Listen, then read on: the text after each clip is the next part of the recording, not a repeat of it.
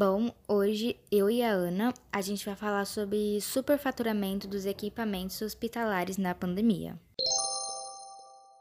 O superfaturamento é você faturar por preço superior ao normal do vendido no mercado. O governo da Amazonas pagou 2,9 milhões para uma loja de vinhos e eles compraram 28 ventiladores pulmonares para tratar os novos pacientes com coronavírus. Não era para eles ter comprado por esse preço. A média é de 116.200 por unidade. No entanto, parece que esses aparelhos eles não são indicados para os pacientes que estão lutando contra os coronavírus.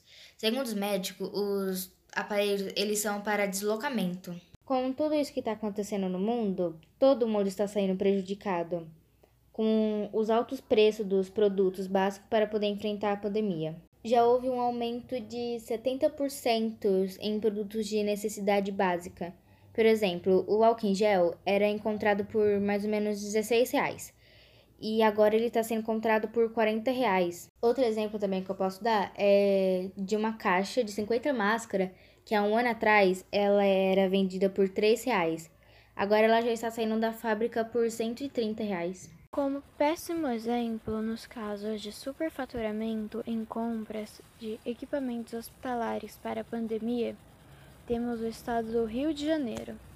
Além dos produtos hospitalares terem sido adquiridos sem licitação, o que é proibido, eles custam 8,9 vezes mais em relação à compra de equipamentos de outros estados. Descobertas como essas só são possíveis por meio de denúncia e consultas aos bancos de dados de estados e prefeituras.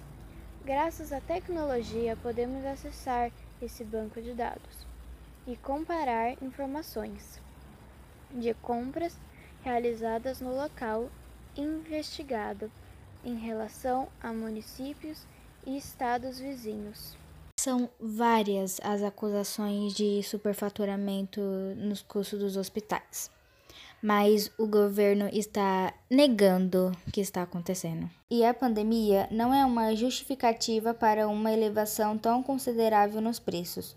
O órgão de defesa do consumidor destacou que o lucro dos estabelecimentos é permitido, mas não o abuso dos preços. O código é claro, é preciso haver justificativa plausível para o aumento dos produtos.